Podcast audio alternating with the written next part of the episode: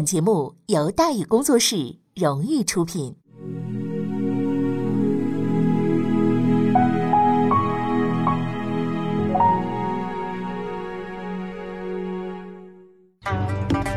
说书唱戏劝人方，三条大道走中央，善恶到头终有报，人间正道是沧桑。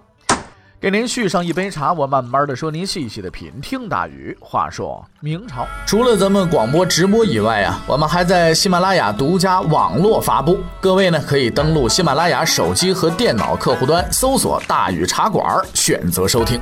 上期节目咱们说到哪儿啊？咱们说到兵败如山，高迎祥大败亏输，收紧包围，卢象升围攻民军。说起这个打仗这件事情啊。咱们得跟大伙儿呢掰扯掰扯，是吧？嗯，小时候啊，呃，看那些个电视剧，是不是啊？都是上了战场，你死我活，管你七大姑八大姨三叔四婶二大爷啊，这边一发炮，那边就哇冲过来，然后呢，来叮当那个是不是啊？刀砍刀，剑砍剑，对不对？你拿枪挑，我拿棍拨，是吧？叮咣五四这么一顿打。不共戴天了，不共戴地了，反正就是怎么就就就干死一边拉倒，是吧？就是就这么回事后来呢，看书就逐渐多了，才知道啊，这个打仗这玩意儿啊，不是那么回事是吧？因为我之前我们说过，这个古代打仗的这个阵势这玩意儿啊，特别重要，是吧？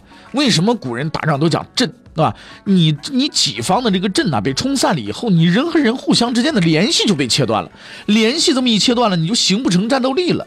哎，所以你甭管人多人少，只要你啊，说你有有那么句话叫“自乱阵脚”，你这个阵脚这么一乱，你基本上这仗就打不成了。管你多人越多，败得越快。哎，你再比如说那个当年明月先生啊，他给我们说说说描述这么一个战争场景：，比方说一支官军跟民军相遇，咱们先不动手，喊话，哎，喊来喊去，完了就开始聊天啊。你你你哪来的？你家哪的？啊，你原来四中毕业的，二中毕业的是吧？开始聊天，聊差不多了吧？民军就开始扔东西了，哎，不是牲口啊、粮食啊，就哎一扔，咱们赶紧跑吧，就退了。等退差不多了呢，官军上去就捡，哎，捡差不多了就回家睡觉去了。然后打报告给朝廷什么的，歼敌啊，这个四四四万是吧？请求赏赐，云云就这样。应该肯定的是啊，在当时啊，有这种行为的官军是占绝大多数的。认认真真的说上战场了之后啊，刀枪剑戟斧钺钩叉拐子流星鞭锏锤抓是怎么对着干的？极少数。所谓抛牲口气辎重即纵之去，你跑跑了吧啊！这个现象也好理解。当时闹事的大多都是西北一带人，而当兵的也都是关中的，双方语言相通，说起来都是老乡。反正这这是吧？给当官的干活，给皇上干活，皇上也不给发工资。啊，即便说发了工资，都没必要玩命嘛，对吧？当兵干嘛？为了赚钱嘛。这么个打仗法，吧？非但能领工资，还能捞点外快，最后回去还能领赏，你 这多好是吧？哎，双方的你你你有我有的，你是吧？多好。所以呢，在史料中啊，这种这个打仗方式呢，有个专用名词啊，叫打活仗，因为活仗好打。而且呢，经济效益丰富，共赢的一个结果，所以大伙儿都喜欢打，打来打去，这敌人就越打越多，局势就越打越恶化，哎，直到关宁铁骑的到来。其实这个关宁铁骑这人数啊，说实在的没多少啊，呃，算一下，入关作战加起来也就五千来人卢象升、洪承畴手底下最能打的，基本上就这五千来人最厉害的几位头领都是被他们给摁下去的。之所以能打，两个原因。首先，这帮人在辽东作战，那个战斗经验那那异常的丰富，而且这帮人装备好，每人均配有三眼火铳，且擅长使用突袭战术，冲入敌阵势不可当。这第一个原因。第二个原因呢，相当的搞笑，又相当的真实。我们刚才也说了，每次打仗的时候呢，这个民军民军呢都要喊话，是吧？喊话呢，就无非就是谈条件，我给你多少钱，你放我走，谈妥了就撤，谈不妥再打，对吧？但是每次遇到关宁铁骑的时候呢，喊话这这玩意儿就不合适了，是不是啊？怎么不合适？就是没用，经常是话没喊完，就冲过来了，完全不受收买，忠于职守。我们此前曾以为啊，如此尽忠职守是因为他们很有职业道德，后来看这个书多了呀，才明白这是个误会啊。套用史料上话说，叫“边军无通言语，逢贼即杀”，意思就是什么呢？就是，就是这辽东的军队啊，听不懂西北方言啊，这边上战场了，是吧？这帮瘪犊子，我们跟他干！那边的西北的喊起来了：“我是谁谁谁，我是谁。”这这边听不明白，你这是吧？喊话听不懂，所以见了面就打嘛。所以多学点语言是用得着的啊！这是推广普通话，是一个我们都应该啊肩负起来的责任，是吧？要不你上战场喊话，人家都听不懂，你知道吧？高迎祥就是吃了语言的亏。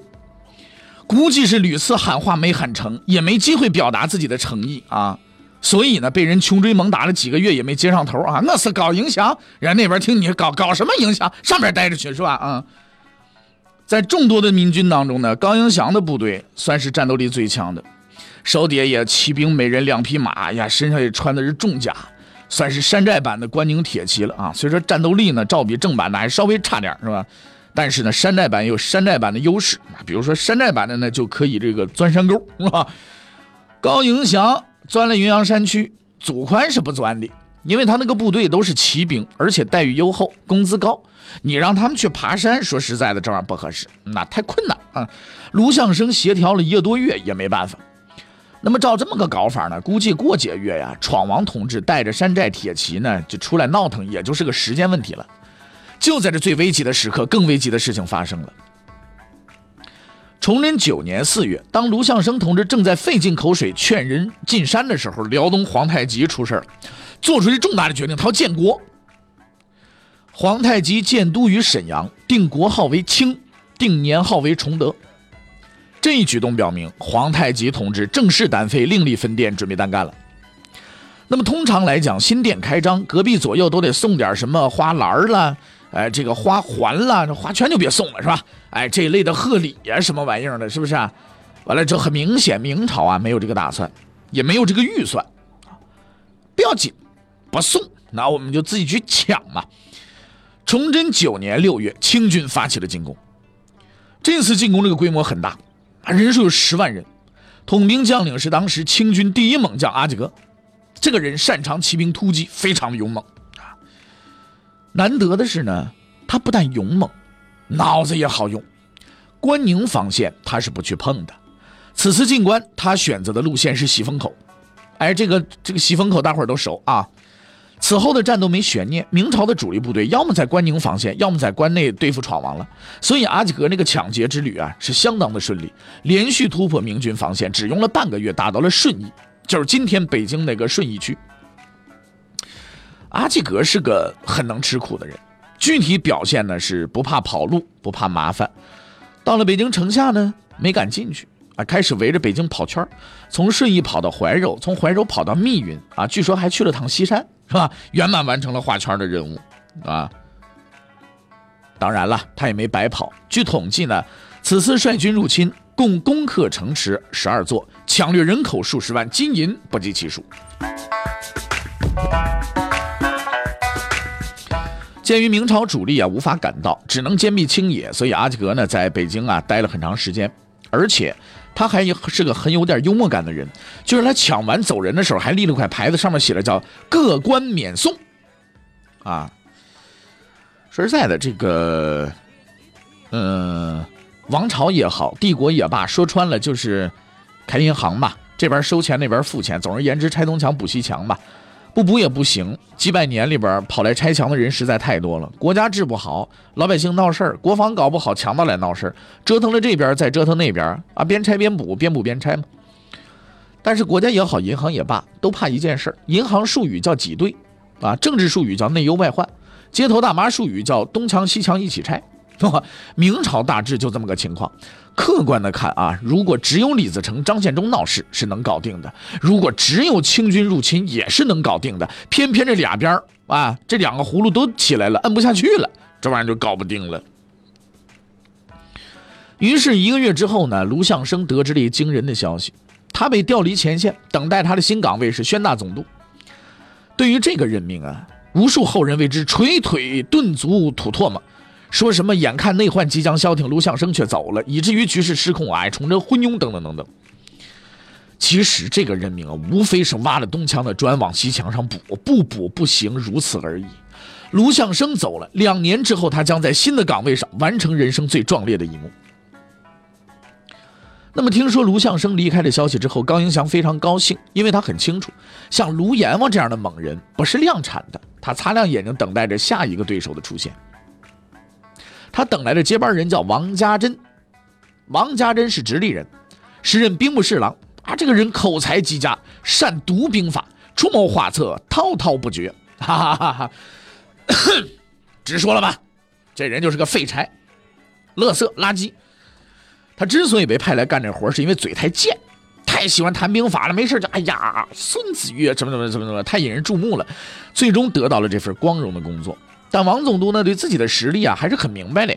刚到不久就上书皇帝说：“我不行啊，我身体太弱，当无声总督太麻烦了，我干巡抚就行了。”啊，崇祯还是很体贴的，对吧？这个让他改行了，当了河南巡抚。但是王巡抚刚上任没几天，就遇上了一件千载难逢的倒霉事儿。这件倒霉事儿叫什么呢？叫兵变。兵变是不少见的。之所以说是千载难逢，是因为参与兵变的是王巡抚的 家丁。啊，你这个在这个官场斗里边啊，刘宝瑞先生不是讲过吗？是吧？呃，刘罗锅回家了，刚子手底下这帮人来都召集召集，大家都过来吧。底下人说干嘛呀？我们要反呐，啊？归了包队四十七个人就要反，说家丁都要反，是吧？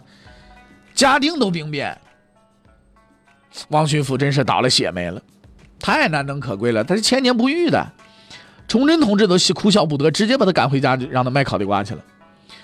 有这样的好同志来当总督，高迎祥的好日子就开张了。没过多久，出了山区，哎，这个先到河南，拉起几万人的队伍，连战连胜。此后呢，又转战陕西，气势逼人，洪承畴拿他也都没办法。四大猛人里，曹文昭死了，洪承畴没辙，左良玉固守，高迎祥最怕的卢象升去了辽东，而今现在眼目下，高闯王天下无敌。然后第五位猛人就出了场了。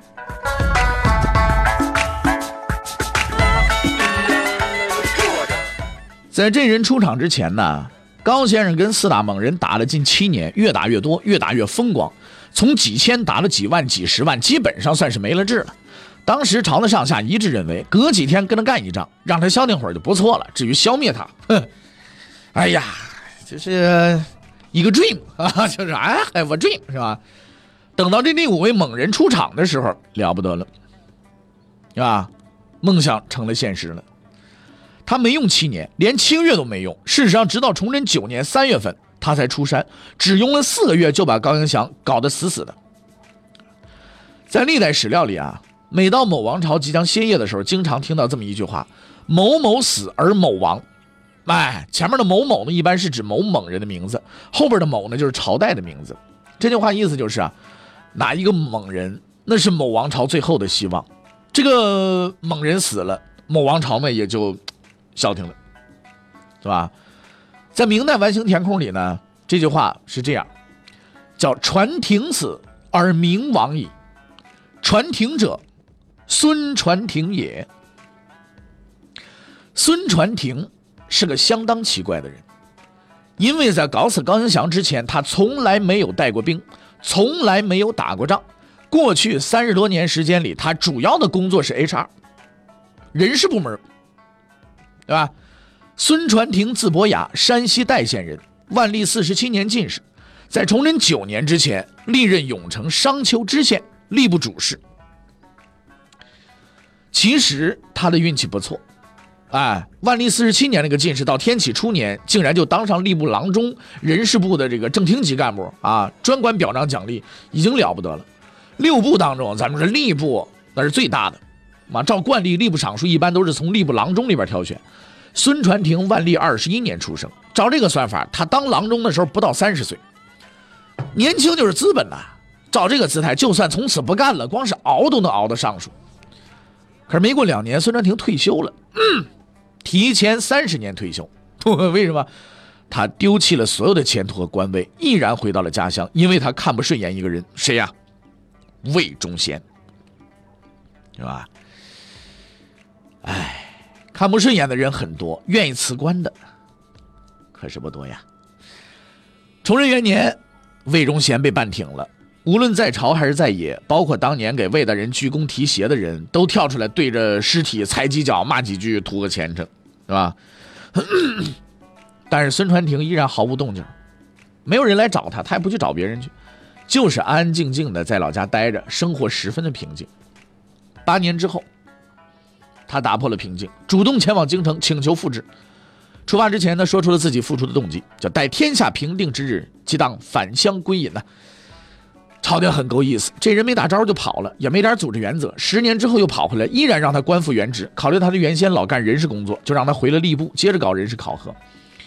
对他而言，这份工作的意思大致就是混吃等死，但他没有提出异议，平静的接受，然后平静的等待。一年之后，机会出现了，在陕西。当时的陕西巡抚是个非常仁义的人，具体表现为啊，每次在城墙上观战都不睁眼。据他自己说，呀，我不忍心。哈哈，但大多数人认为他是不敢。这号人在和平时期估计还能混混，这年头啊，那就只能是下岗了，是吧？巡抚这个职务是个肥缺，平时想上任是要走后门的。但陕西巡抚，算是把脑袋别在裤腰带上混饭的人，没准没准哪天被什么张某某、高某某就给弄死剁了，躲都没处躲去。孙传庭就这么着光荣上任了，因为主动申请的人就他一个。呵 呵孙传庭出发之前，皇帝召见了他。对于孙巡抚的勇敢，崇祯非常欣赏，于是给了孙传庭六万两白银作为军费。除此之外，一无所有。按崇祯的说法啊，国家比较困难，经费比较紧张，也就这么多了啊，你揣着走吧，省着点用。当年杨鹤拿了崇祯十万两私房钱招抚军民，也就用了几个月。孙传庭拿着六万两，也就打个水漂，听个响。但是人和人，嗯那是不一样的。自古以来，要人办事就得给钱，如果没钱也行，给政策，对吗？孙传庭很干脆啊，不要钱，你就给我政策就行了，我自己筹想，我自己干活，朝廷你别管，反正干好了你的，干不好我也跑不了，行不行？就这么着，孙传庭拿着六万两白银就到了陕西。当时陕西本地的军队啊，战斗力很差。照当时那个物价呢，六万两白银大致啊就够一万人半年的军饷。最能打的将领，啊，什么曹变交了，就是曹文照的侄子；左先这个左光先了，祖宽了，要么在洪承畴手底下，要么都跟着卢象升的。总之呢，孙传庭啊算是个三无人员，无钱无兵无将。但凡这种情况，说要想翻身儿。大都得经过什么卧薪尝胆、励精图治、艰苦奋斗、奋发图强的过程，至少也得个两三年才能闪亮登场，大破敌军。孙传庭上任的准确时间是崇祯九年三月，公元的一六三六年。他全歼高迎祥的时间是崇祯九年七月。你就知道怎么回事了。从开始到结束，从一无所有到所向披靡，四个月。那么他到底是怎么完成的呢？不好意思，我也不知道。那么这个时候，高迎祥在哪儿呢？他已经来到陕西了。他之所以来到陕西，是因为这个时候陕西是比较好混的。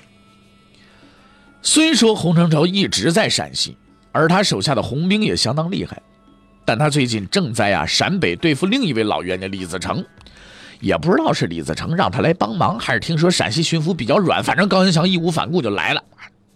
单程的，那么他来了以后，孙传庭是怎么对付他的呢？欲知后事如何，且听下回分解。